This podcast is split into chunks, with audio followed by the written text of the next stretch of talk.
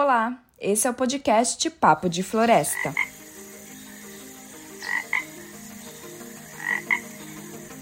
Eu sou Nicole Matos, da Amigos da Terra Amazônia Brasileira, que junto com Imaflora está produzindo esse podcast para você ficar informado sobre o que está acontecendo com as florestas brasileiras e como contribuir para a conservação do meio ambiente. No episódio de hoje, teremos um papo de floresta entre Mauro Armelin, diretor da Amigos da Terra, Isabel Garcia, gerente de cadeias agropecuárias responsáveis do Imaflora, e Carlos Ritchell, ex-secretário executivo do Observatório do Clima e assessor do governo britânico para o tema de mudanças climáticas na cooperação entre Reino Unido e o Brasil. Ritchell trará um panorama sobre tudo o que aconteceu de importante nessa Conferência das Nações Unidas sobre Mudanças Climáticas, a COP26, que ocorreu ocorreu no início de novembro em Glasgow, Escócia. Agora eu passo para o Mauro dar início a esse papo de floresta. Vamos começar por uma coisa simples, então, Carlos. Numa, se você fosse fazer um, um resumo bem, bem rápido e sucinto, o que, que deu certo e o que, que deu errado nessa COP26? É, bom, dá para falar durante duas semanas aqui sobre essa resposta, mas vamos lá. Uh, obrigado pelo convite, um prazer estar aqui de novo falando com vocês né, sobre o COP26. Acho que é, é uma conferência que veio com peso político diferente de outras. A volta dos Estados Unidos para um tabuleiro de clima foi muito importante. Uma COP que a presidência da COP trabalhou muito forte para ter presença de chefes de Estado, mais de 120 chefes de Estado e governo no início da COP muitos deles engajados em alguns dos grandes anúncios, declarações, declarações sobre esforço para eliminação do desmatamento e reversão do desmatamento, né, para aumentar florestas até 2030, é, financiamento para territórios indígenas e, e comunidades locais, né, então a gente está falando aí juntos aí de recursos de mais de 20 bilhões de dólares, 1,7 bilhão é, só para povos indígenas e comunidades locais, acho que isso são coisas significativas. A teve é, positivo muita participação de organizações da sociedade civil, apesar de todas as dificuldades. Povos indígenas, com a maior delegação de todas as COPs, 80 jovens brasileiros participando da COP26, a presença pela primeira vez significativa do movimento negro, quilombolas, organizados numa delegação, às vezes você tinha em COPs anteriores um ou outro representante, acho que isso foi muito importante, e com voz mais alta. Foram ouvidos, é, a COP deu resposta para essas pessoas, não, mas pelo menos elas estavam lá ocupando os espaços e falando. Uh, acho que num, num, tom de voz mais forte, numa cobrança mais efetiva. Acho que a COP, do ponto de vista burocrático, ela trouxe ele, elementos que faltavam, por exemplo, no livro de regras do Acordo de Paris, os mecanismos de cooperação, uh, dois de mercado, um, não, um de não mercado, as regras estão lá mecanismos de transparência, como os países relatam aquilo que vão fazer para cumprir suas metas climáticas, né, de forma transparente, clara, porque a gente conhece quais são esses esforços, é, as regras foram acordadas. Há referências também para é, os chamados tempos de implementação comum das metas. Alguns países tinham apresentado metas para 2025, outros para 2030 no próprio ciclo de revisão das metas ficaria confuso. Então, uh, agora há um direcionamento para que, pelo menos a partir de 2030, as metas tenham prazos comuns, né? então, cinco prazos de cinco anos. E isso é fundamental quando a gente está falando da necessidade de acelerar ao, máximo a ação climática ao longo dessa década. O que, que deu errado? É que, assim, do, do ponto de vista do conjunto de decisões importantes tomadas ali, existe uma distância enorme entre a emergência climática, né? Especialmente assim, uma coisa que se esperava é que quem está lidando com os efeitos das mudanças climáticas hoje, as populações mais pobres, mais vulneráveis do planeta, precisavam de alguma esperança de que haveria recurso à sua disposição para lidar com as chamadas perdas e danos. São os impactos de agora, não é o do futuro, para adaptação. É o que, que já está acontecendo afetando famílias, comunidades com furacão mais forte, onda de calor, onda de frio, tempestades, deslizamento de terra, tudo em função do, de um clima cada vez mais hostil.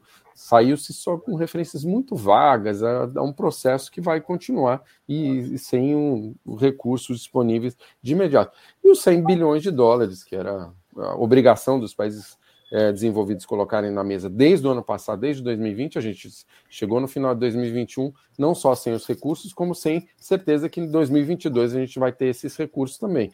Então tem uma decisão da COP, ela contém uma referência assim. Observamos com profundo pesar que não chegamos aos 100 bilhões e assim conclamamos os, as partes da Convenção de Clima a resolver esse assunto até 2025. Só que era a gente precisava ter 100 bilhões de 2020 até 2025. Esses 100 bilhões são fundamentais para apoiar países mais pobres, em especial, na no definição das suas políticas uh, e ações que vão uh, ajudar a atingir as suas próprias metas de clima, tanto do ponto de vista de mitigação e adaptação. Muitos países condicionaram as suas ações a esse recurso que ainda não está disponível. Então, ainda tem um abismo, aí, eu diria até que um abismo moral entre algumas decisões da COP e a emergência climática e a necessidade das populações mais vulneráveis, dos países mais vulneráveis. É, acho que você dá um, um contexto geral de forma bem sucinta. Agora, Carlos, queria trazer um pouco sobre o papel do Brasil nessa, nessa uhum. conferência é, e o papel como negociador mesmo. Uma coisa que me chamou a atenção foi uma entrevista da Isabela Teixeira, que ela, ela diz que os, os embaixadores brasileiros foram melhores nessa COP, a despeito, enfim, do nosso contexto político mais geral. O que é que você teria a nos dizer sobre essa participação dos negociadores brasileiros mesmo? Então, quando a gente fala de Brasil numa cópia, são, são muitos Brasis, né? É, você tem uh, o, o, Brasil negociador, que é como qualquer outro dos, do, das 197 partes da convenção, né? Então, que inclui países, inclui blocos como, por exemplo, a União Europeia. É, sentar na mesa como qualquer um deles e tem que estar ali discutindo cada um dos itens de agenda, são várias agendas, a, COP é, tem a, a COP, a sua própria agenda, tem a COP servindo como reunião das partes do Acordo de Paris com a sua própria agenda, a COP servindo como reunião das partes do Protocolo de Quioto com a sua própria agenda. Os uh, negociadores brasileiros, em, é, em qualquer é, momento, eles, eles, eles têm um papel mais técnico, né? Então, uh, se você não tem interferência histérica uh, de algum personagem de governo, como a gente teve na COP25, né, assim, a presença uh, do ex-ministro Ricardo Salles, né, que não, não tinha uh, a menor compreensão do, do que, era aquele processo, uh, o trabalho fica mais vinculado à questão mais técnica, né? Uh, eu não acompanhei, não, não, tive interlocução com os negociadores brasileiros nessa, nessa conferência, mas uh, eu entendo que eles cumpriram com o papel protocolar que, que era esperado deles. Vou, vou lembrar um fato que aconteceu na COP25. COP25 trouxe alguns relatórios novos do IPCC, como um relatório sobre o uso da terra, super importante, né? trata da questão do desmatamento, e um relatório sobre oceanos e, e a criosfera, as massas de gelo do planeta. Na última hora, o Brasil levanta a mão ali para bloquear a referência ao relatório do IPCC sobre, sobre oceanos e criosfera. Enfim, esse tipo de interferência que houve na COP25 não houve dessa, dessa vez. Então, eles focaram no, no dia a dia. Aí enfrentaram as dificuldades que qualquer negociador enfrenta, inclusive levando-se em consideração no artigo 6, que o Brasil tem uma posição de alguns anos até agora, que era aquela que prevenia você chegar uh, ao acordo final, né? O artigo 6 esse, dos chamados mecanismos de cooperação. Então, eles, eu acho que eles desempenharam um papel protocolar, no final das contas, estavam lá contribuindo para o resultado final dessa COP. Né? Então, uh, eu diria que o, o que diferenciou não é o engajamento deles, mas é essa não interferência de um personagem que está mais em, preocupado em perturbar uh, o ambiente do que em, em, de fato, se engajar de forma construtiva no, no diálogo, né? Então, assim, sem ressalvas aí a, a, agenda ambiental do governo, nenhuma ressalva, né? A agenda continua a mesma, exata de 2019 e 2020, é, continua sendo de guerra contra o meio ambiente, mas pelo menos você não tinha um personagem lá é, estriônico, aí, barulhento, que, que interferia. Eu acho que eles focaram mais no, no, no trabalho que tinha que ser feito é, entre os 197 países. É. Não, é, é, super legal até fazer essa análise, né? Porque todo mundo reconhece que os diplomatas brasileiros sempre foram muito bem preparados, muito bem formados. Agora, não dá para fazer milagre com um governo como esse, né? E, e, e, você chega num momento que o ministro uh, do meio ambiente brasileiro relaciona pobreza com floresta e floresta com pobreza. É, ou ele simplesmente ignora, desconhece os índices de desmatamento. É, falando que quando voltar para o Brasil, ele vai pedir para alguém explicar para ele e, e, vai pedir para o ministro da Justiça explicar para ele, não vai nem pedir para o ministro da Ciência e Tecnologia explicar para ele, né? ou algum profissional do INPE, ou alguém mesmo até do seu próprio ministério. Então, isso não tem como um profissional, é, o diplomata, performar bem numa situação como essa. E aí fica a questão: o Brasil pagou mico nessa, nessa conferência por causa desse tipo de, de afirmação e essa falta de análise, autoanálise é, por causa das nossas autoridades?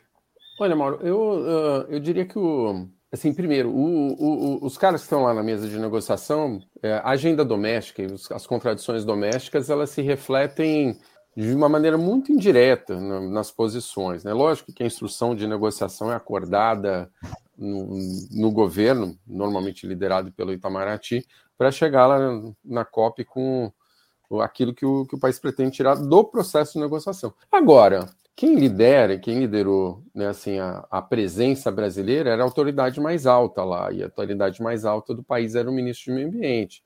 E sabia-se, desde antes da COP, que é, o Brasil ia para lá para tentar vender uma imagem de que mudou, de que agora tem uma agenda é, verde, né? No, uh, são os novos votos de amor ao meio ambiente que o governo anunciou, por exemplo, no, no chamado Programa de Crescimento Verde, aquelas duas páginas uh, de um decreto que cria um comitê e uma lista de atividades ali, né? É, prioritárias para o programa de crescimento verde. Né? Não é um programa, não tem plano, não tem orçamento, não tem papéis, responsabilidades, não tem meta, não tem marcos fundamentais de meio do, de caminho, mas quis anunciar isso antes da COP. Chegou lá assinando todas as declarações, declaração de floresta, não vamos eliminar o desmatamento, é, não em 2030, mas vamos eliminar o desmatamento ilegal em 2025, inclusive com metas intermediárias. 2027 vão acabar a metade e no último ano fazer a outra metade do serviço.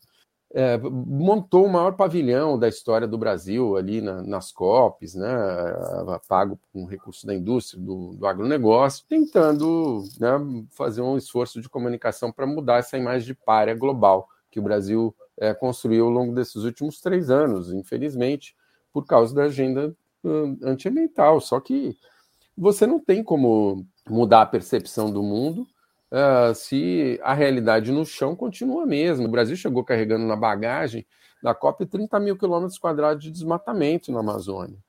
Né? Quase 300 indígenas assassinados entre 2019 e 2020 apenas, né? E com um aumento no número de assassinatos de 61% em 2020 em relação a 2019, no ano de pandemia. Uh, ou seja, violência contra povos indígenas, contra comunidades locais, número de invasão de territórios indígenas é, explodindo, uh, o desmatamento em alta. Na sexta-feira do último dia né, de COP, o, o INPE atualizou os dados do sistema de alerta né, do, de desmatamento, o DTRB, para outubro, né, incluindo todo o mês de outubro, e a gente ficou com, chegou à conclusão que outubro de 2021 foi o pior outubro desde que o DTR atualizou sua metodologia é, em 2015. Então, a gente não trouxe boas notícias. É, quando você perde credibilidade, o resgate disso não se dá do dia para a noite, não se dá com discurso, não se dá com retórica. Né? Então, por mais que a presença do ministro ele tenha falado é, sobre sustentabilidade, tenha pass tentado passar essa imagem de que o Brasil é o país dos sonhos, da sustentabilidade, com o agronegócio mais sustentável do planeta, com a energia renovável, com maior participação de todos os países do planeta. Isso não, não, não convence as pessoas porque satélite não mente, né? Então, é, passou três anos destruindo, inclusive, a sua, sua própria imagem, você não vai recuperar com a retórica em, em duas semanas. Você tem que mostrar cadê suas políticas. Você tirou os projetos de lei negativos do Congresso, de abertura de terra indígena para mineração, de legalização da grilagem de terras, é, de, de enfraquecimento dos protocolos de licenciamento ambiental. Não, essa agenda continua lá, continua posta. E o mundo inteiro está acompanhando isso. Tem saído. A gente teve no Parlamento Europeu esse ano teve debates, inclusive, sobre o projeto de lei de legalização da grilagem no Brasil. Então o mundo está de olho em tudo isso que está acontecendo e olhou para o Brasil e olhou para o mundo real, no chão da floresta, das comunidades, e viu que existe um abismo entre a imagem que tentou se construir e a realidade. Né? Então, é, talvez o ministro Joaquim Leite ele tenha ido com uma postura é, mais soft, mas a agenda é a mesma. A agenda é hard. A agenda contra o meio ambiente ainda é hard, é hardcore. É, não, na, nada fácil, né? Carlos, uma questão, assim, acho até para os ouvintes desse podcast, uma, uma parte dessa COP também foram as no, novas ou declarações renovadas sobre o mesmo tema, né? Então, de novo, uma declaração de florestas, é, esse anúncio de Estados Unidos e China na quarta-feira, ali, dia 10, dizendo conjuntamente que não vão aceitar mais o, o desmatamento. E aí começam assim as questões, né? Para nós desse meio, assim, já me perguntaram, tá bom, mas na prática isso significa o quê? E acho que essa é uma pergunta é, muito importante, não necessariamente, né? Você ou nós temos a resposta, mas o, o que você vislumbra assim que feito o gesto, né? De fazer de novo uma declaração ou de fazer uma, uma afirmação de intenção dessas, né, ou de, de desejo, o que a gente deveria ver? Quais os sinais concretos que esses governos deveriam nos dar? Assim, mesmo um pouco para a gente pensar no até de quem cobrar e o que cobrar.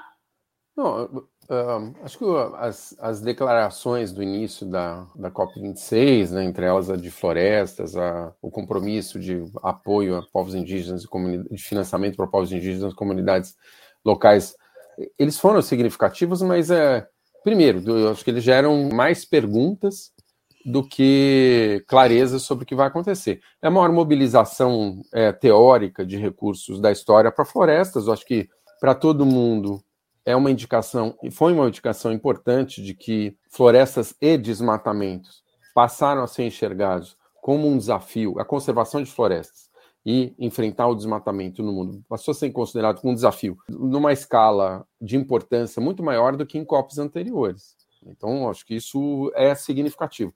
Agora, como isso vai ser tirado do papel? Quem vai ter acesso a esses recursos? Como vai ser a governança desses fundos? Quem vai ser responsável por definir é, como esses recursos serão aplicados e quem vai receber esses recursos. Na minha opinião, só quem já está fazendo a lição de casa deveria ter acesso a recursos, por exemplo, falando de países.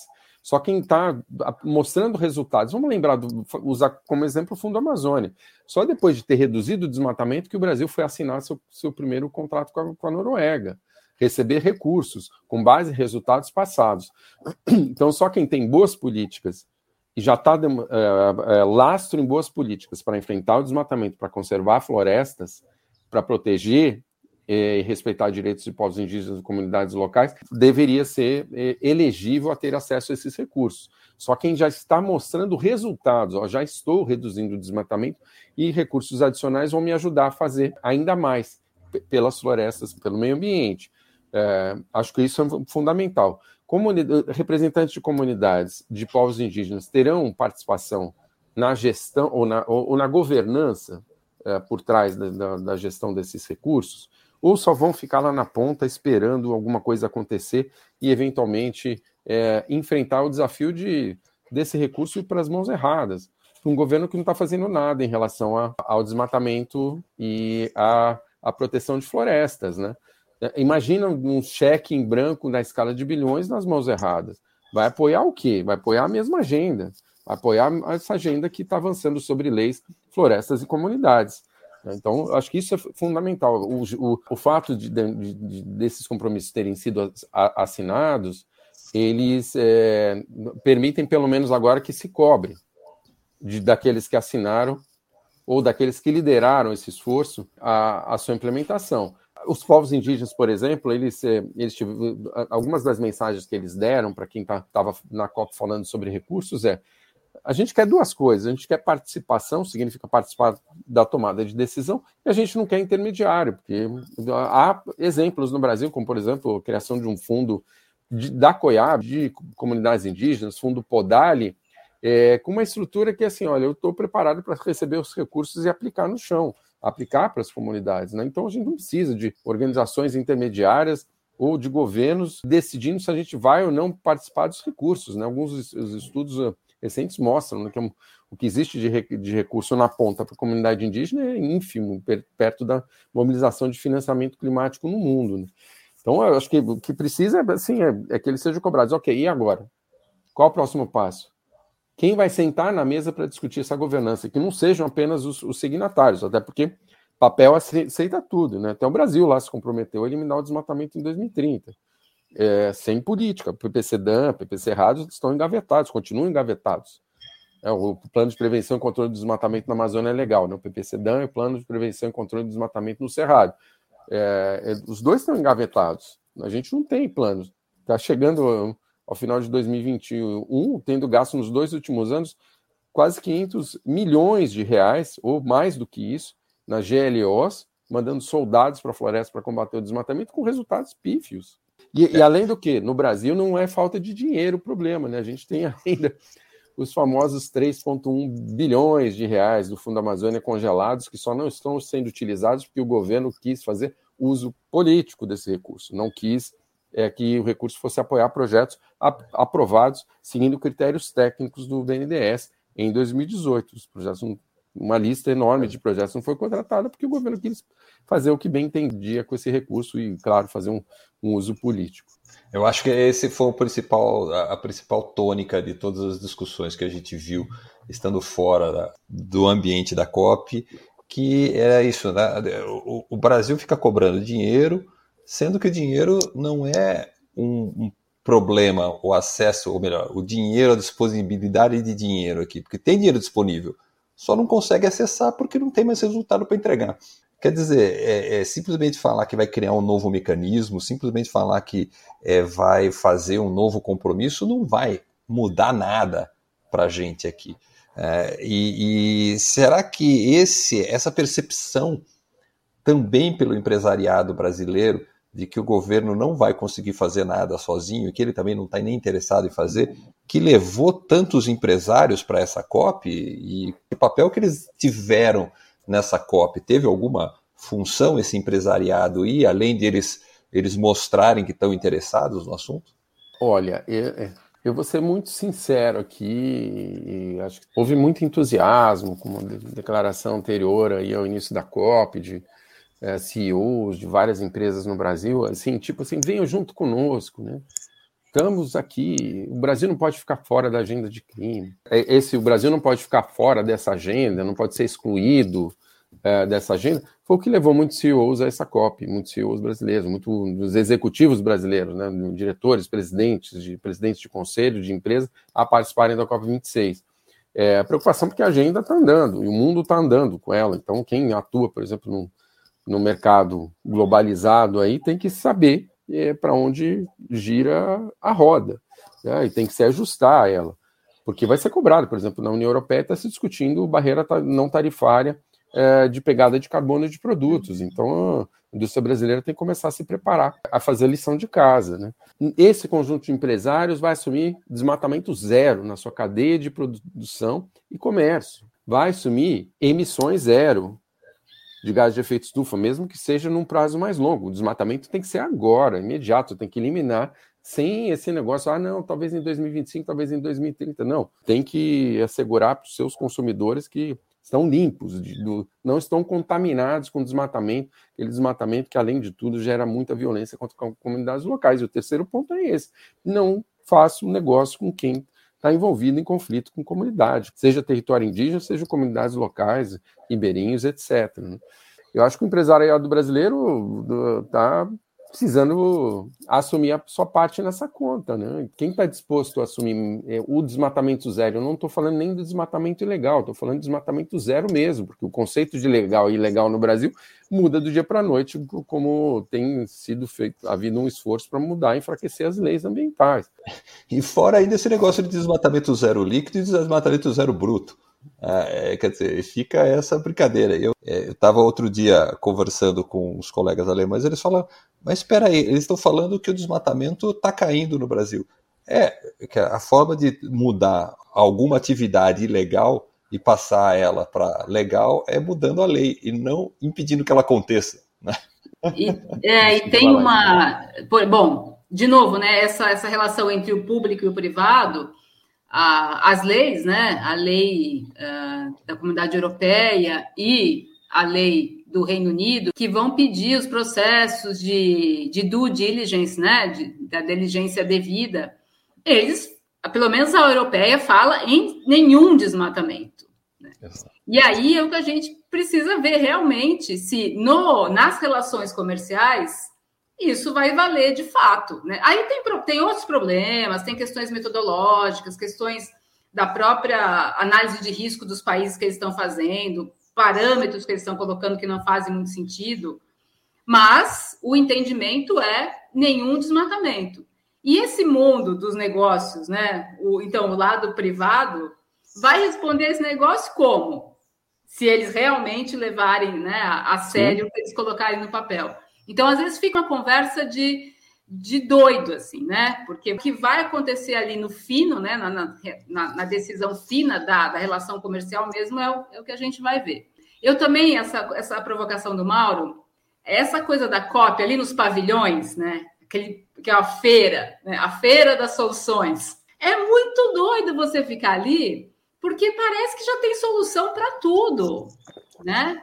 Parece que realmente esse mundo privado ele resolveu o problema da energia nuclear ao sei, o sei que lá, ao elétrico. Carvão limpo. Carvão limpo, entendeu? Então fica esse gap mesmo, né? Essa, essa lacuna, porque não, eu pessoalmente não acredito nisso. Acho que as soluções são os arranjos públicos e privados que vão fazer isso caminhar realmente para a gente conter esse aquecimento ou não. É, realmente. E a COP é de fato uma feira. Tem muita gente ali mais interessada em, em divulgar é, os seus negócios do que, de fato, assim, qual é a parte que me cabe nessa, nessa conta de clima aqui, né? Então, inclusive, tem muito greenwashing lá, né? Acho que o Brasil é um bom exemplo ali de, de tentativa de greenwashing, assim, na, pelo menos na narrativa, né? Assim, assim, um trator pintado de verde ainda é um trator, né? Que avança sobre leis, florestas e, e comunidades mas uh, o que acho que está faltando mesmo, ele, é, algumas lideranças empresariais no Brasil já deviam ter colocado isso na pauta. Eu lembro que há três anos atrás, logo depois da eleição, é, algumas pessoas vinham falar assim: ah, porque as ONGs vivem falando de desmatamento zero. Isso é, é, é um absurdo, é um absurdo, é um absurdo. Bom, a má notícia para essa turma é que quem colocou desmatamento zero na agenda deles foi o governo Bolsonaro. Porque o mundo está de olho. Uh, essa discussão de desmatamento legal e ilegal na declaração não é legal e ilegal, é desmatamento, desmatamento. Quer dizer, não cortar, não, não desmatar mais floresta. E aumentar, e não é desmatamento líquido, não, é, é, é restaurar a floresta, porque a gente vai precisar, inclusive, do ponto de vista de adaptação, água para as lavouras, né, uh, evitar é, assoreamento de rios, deslizamento de terra, enfim. Agora, está faltando as lideranças aí que, que tem que assumir esse compromisso, independente do que faça a Brasília, independente do que esteja acontecendo no Congresso, eu vou, eu vou assumir o compromisso. Eu vou botar, vou fazer minha modelagem econômica e técnica e vou eliminar o desmatamento. Não quero mais negócio com desmatamento. Porque é, para onde o mundo caminha. E o impacto dessa declaração conjunta Estados Unidos e, e China, que coloca lá a eliminação do desmatamento nas importações, é muito significativo. Ali não está referência à Amazônia. Ali a gente vai ter Amazônia, vai ter Cerrado, independente da velocidade que isso tome, a gente está falando da China, o maior consumidor de commodities é, e maior importador de commodities do Brasil.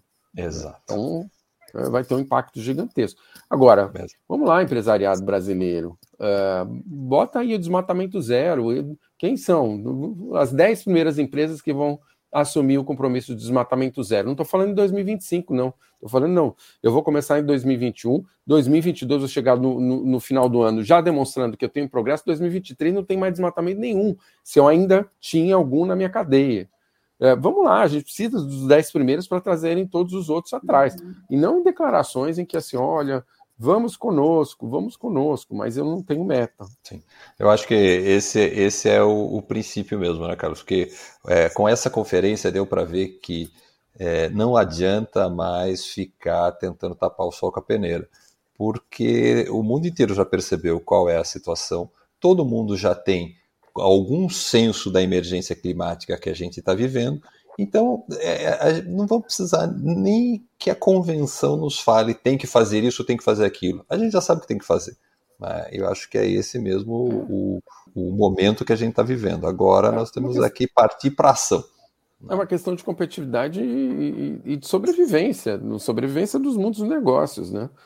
Além do que, fora o fato de que desmatamento é, gera um impacto é, combinado com mudanças climáticas da própria produção agrícola, né? Nesses estudos dos últimos dias mostrando já perda de safrinhas em boa área do território do Brasil destinada à produção agrícola em função disso, dessa combinação perversa aqui entre desmatamento e mudança climática, que é mortal para a agricultura brasileira. Bom, mais uma vez, Carlos, obrigado pelos seus insights aqui com a gente, repartir a sua expertise e experiência nessas, nessas convenções todas. E vamos, vamos ver, vamos promover agora o monte de provocações que a gente fez aqui, né, Isabel? para o empresariado e ver o que, que, a gente, o que, que tem de resposta, né? É, exato. É assim, uma coisa é, que foi ruim, né, a gente não ter com a pandemia ter esse evento presencial o ano passado é que você renova os motes, né? Renova os elementos para continuar cutucando, cutucando até a gente conseguir alguma coisa. E eu acho que uma coisa importante da gente observar agora para frente é esse movimento dos jovens e agora eles precisam, de alguma maneira, mostrar mais força. Acho que esse movimento realmente é um movimento que veio, eu vim prestando mais atenção. Então, vamos torcer e ter um pouco de fé, né? Como diz Gilberto Gil, é bom andar com fé, ajuda. Muito, muito obrigado pelo convite, é um prazer estar aqui com vocês. Eu encerro, assim, parte do alento que eu tenho em uh, acompanhar essas conferências e sempre né, gerenciar a minha frustração vem do fato do, dos jovens, inclusive desses jovens que já não estão mais jovens, que começaram lá em 2012, na Rio Mais 20, ano que vem tem a Rio Mais 30, né? Então, esses jovens eles estão ocupando os espaços, né? Então, jovens que começaram a acompanhar a primeira uh, Rio Mais 20 não entenderam, os caras estão decidindo meu futuro e eu não estou fazendo parte disso. Vamos tentar entender, vamos para a COP. Foram para Varsóvia em 2013, primeira COP, eles já estão agora na sua oitava, nona COP, eh, alguns, inclusive, ocupando postos de tomada de decisão, ou fazendo mestrado, ou fazendo doutorado. Né? Então, eles estão, acho que tem uma massa crítica muito interessante sendo formada com a ajuda daqueles que, que fizeram, deram os, os primeiros passos ali, né? E eu acho que eles estão vindo com cada vez mais força. Vamos lembrar, na sessão de abertura do segmento de alto nível ali, a gente não tinha a liderança máxima do país, o nosso presidente da República, mas tinha Chai Suruí convidada pelas Nações Unidas para fazer um dos discursos iniciais antes de vários de chefes de Estado. Uma mensagem de uma liderança feminina, jovem indígena, vinda da Amazônia. Acho que isso é, é muito, muito significativo, num palco mais importante mundial da agenda de clima global. Este foi o podcast Papo de Floresta. Obrigado por ter nos acompanhado até aqui. Compartilhe esse episódio com alguém e nos ajude a espalhar essa informação. Não deixe de nos seguir no Spotify para ficar sabendo sempre que um novo episódio for lançado. Até a próxima!